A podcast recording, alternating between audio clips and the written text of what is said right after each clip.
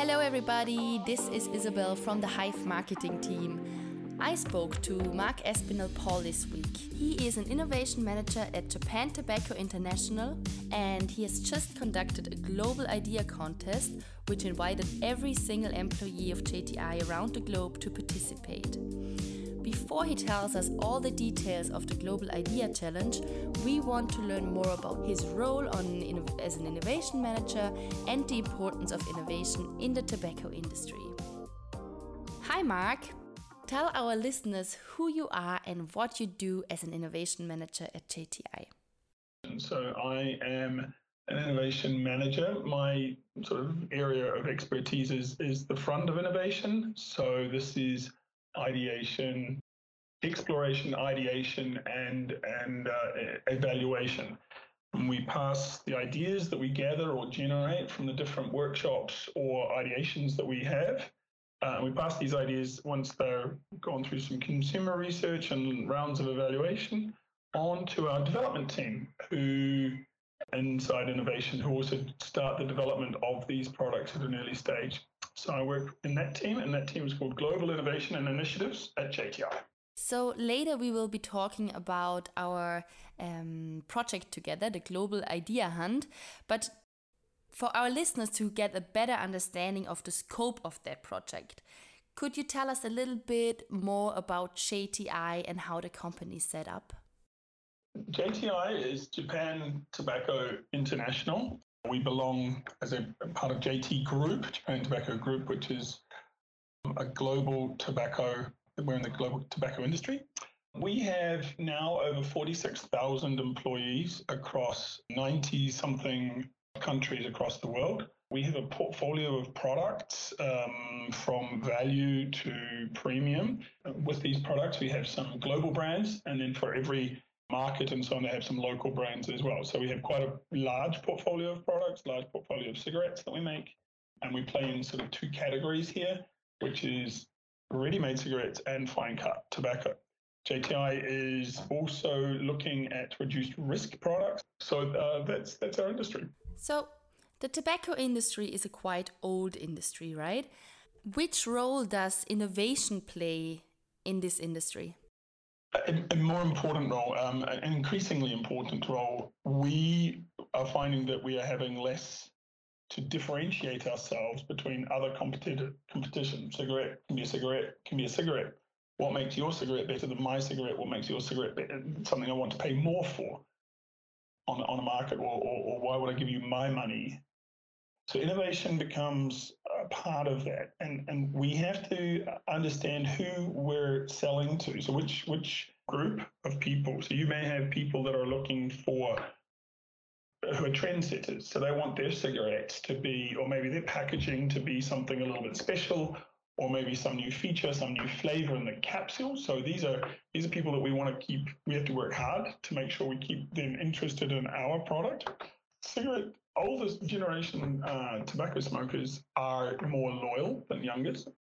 People still have their favorite brands, but it's it's more about who you are. So if you're a trendsetter or an early adopter, you do like to be able to show your friends something new. And if you're tobacco company, if we JTI are not giving you that, then you'll look somewhere else for that. We also have people who, for different reasons, want different things from their cigarettes, and we, we have to provide that as well. So even if you're loyal to the company, you may want us to be better at sustainability.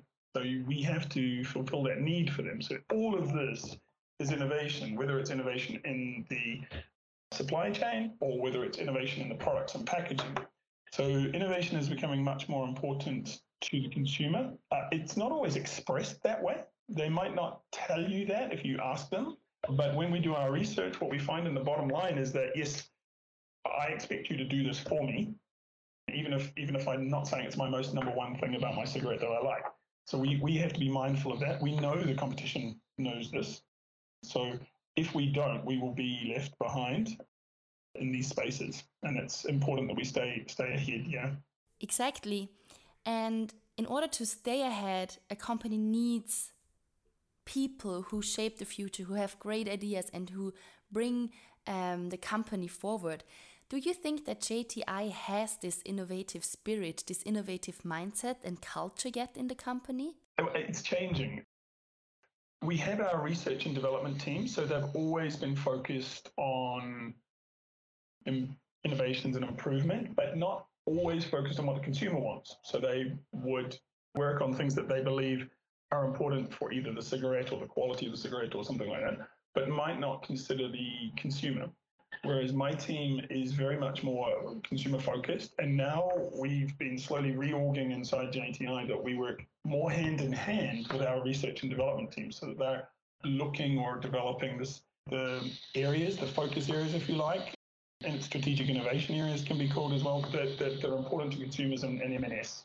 So that makes uh, our work a little bit more down the same path. Previously, for, for some time, it had been not always the case. I'm in another project which is looking at um, global innovation for, for all rather than just M&S. And there is a big push to understand what we need in this area and, and what would need to change. And part of that work that we've done is a cultural shift. So bringing innovation, it's not even just bringing innovation, it's bringing awareness that you can contribute to any part of the process or any part of the business. A lot of people don't feel that, or they may feel that they're they're not the right person to contribute. But if you have an idea, you absolutely are. Um, and to that cultural aspect of change is something that we're uh, looking at seriously. Um, presently, it's actually upstairs in, in JTI at the XCOM level about what we want to do. We made some we made some recommendations last year, um, but we do think that first of all is encouraging people to, to, to, recognize that their idea could be of value and to and to give it to us, to send us their ideas, to to talk about those ideas, and then that to embrace the change that every employee can make a difference because at the moment it's not quite like that in JTI. You you you you don't get that feeling that you could be making a positive difference. Whereas we want to change that. We want to make that. We want to. It's kind of like an oil tanker, a massive oil tanker in the high seas. You know, you, you, you it takes a long time to turn one of those things around. Know, so you make a small change and then it takes quite a while to make the change. Um, so if you wanted to do a turn, you have to prepare for that for a long time, and that's where we are at the moment. We're we're trying to put together what what would we need to set up to make that change in a company the size of ours? And uh, yeah, that's very interesting. It's, it's actually quite exciting. It's kind of like come back to me in two years and ask the same questions, and I think we'll have some very different answers. So, I already mentioned it in the intro that you have just conducted the Global Idea Hunt, a global innovation challenge um, where every employee could participate. How do you set up such a project? What are the key elements that you have to think of if an innovation manager wants to, to start such a project? There are two key elements uh, we wanted to achieve with this project, the Global Idea Hunt.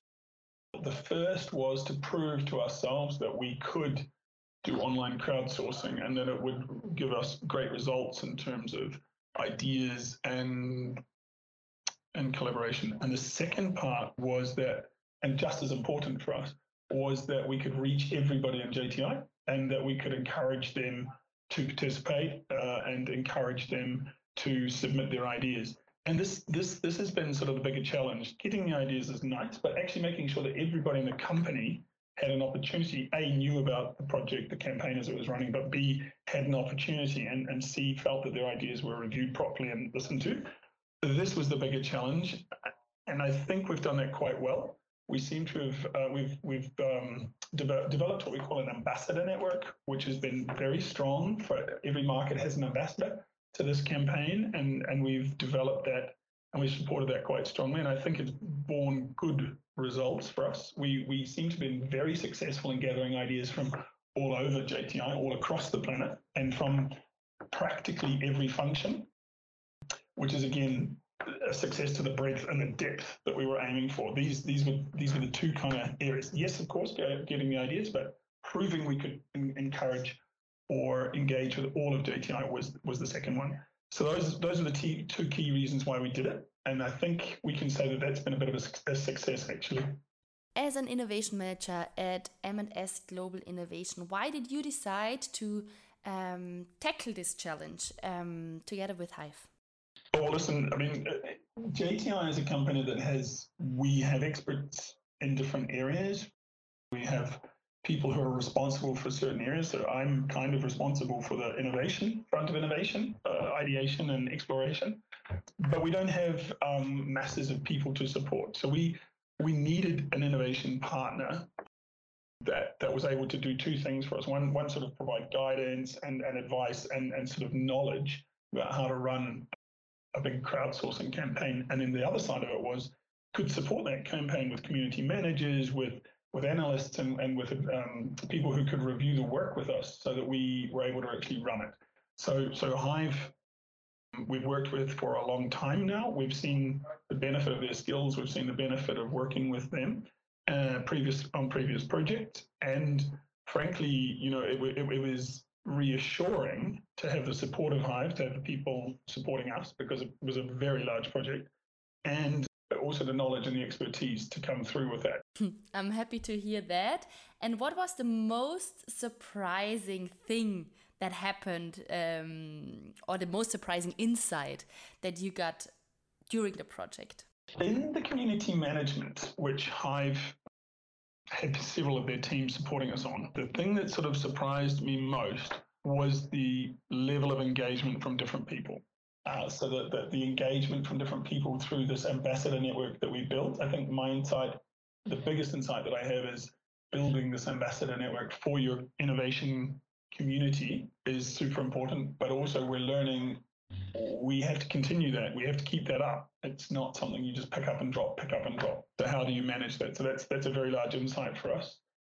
Yeah, and then and then no, that's probably the largest. Keeping and developing your innovation network, if you like, across your company. How do you how do you manage that? So even though we had this massive project with with over two thousand ideas submitted, working through all those ideas, triaging and everything else, this was this was this was really well done. But the insight is coming how much the ambassador network contributed to getting those ideas. I think everybody knows that complex projects with a lot of stakeholders require a lot of communication. How did you organize that? Do you have any insights that you would like or that you can share of um, a best practice, for example? Hive really became kind of like a a partner in all senses. We had the guys working in our network, on our network, sending um, emails to our people, almost as if they were part of the JTI uh, group for a little while. And it was seamless the way that Hive organized all of the different pieces of, of this massive puzzle of, of ideation together. Hive were ultra responsive in terms of making sure we got the assets that we needed to the ambassadors. So we were we were learning. We were both learning, I think, through this. Uh, and some of it is that our ambassadors they needed comms assets and so on like this to to to to work with to use in their own markets. And so Hive were super responsive when we asked for new assets, when we did new designs, uh, when we worked things through things like that. So it made it possible for this to be a success because of the the seamless way that they connected and worked with us to make this project a whole with the knowledge and experience or expertise from the different teams. So we, we obviously use several different pieces of the Hive picture. So we had community managers, we had analysts, we had designers, we had different people, but it was all one one team that we could talk to. We didn't have to keep going in and out to different companies to get stuff done, uh, which, which, makes it super, for me, it made it super easy, but also super um, efficient. So the advantage for us was we were because we were having skilled uh, community managers and because we had skilled uh, open innovation experts working with us to develop the campaign we would come in every morning for an 8.30 call and we would walk through all of the ideas with with the hive uh, community managers and this is a massive advantage because you've got someone sorting working on the ideas highlighting ideas coming back to the people all of this is going on seamlessly in the background as if they work for JTI. You know, it, it was it was so well run that we would be able to manage the program but not have to run the program and we could that was the biggest advantage for me so we've been talking about innovation culture before would you say that this project in particular had an impact on the innovation culture at JTI? I mean, we can already say it has. It's already changed the way that GI and I look at ideation, how we do it, what we want from it. It also has changed the expectation from JTI. We've already had other managers talking about the project and the reach and everything else. Uh, it's also been held up as a bit of a showcase for the way that we collaborated with different functions. So we had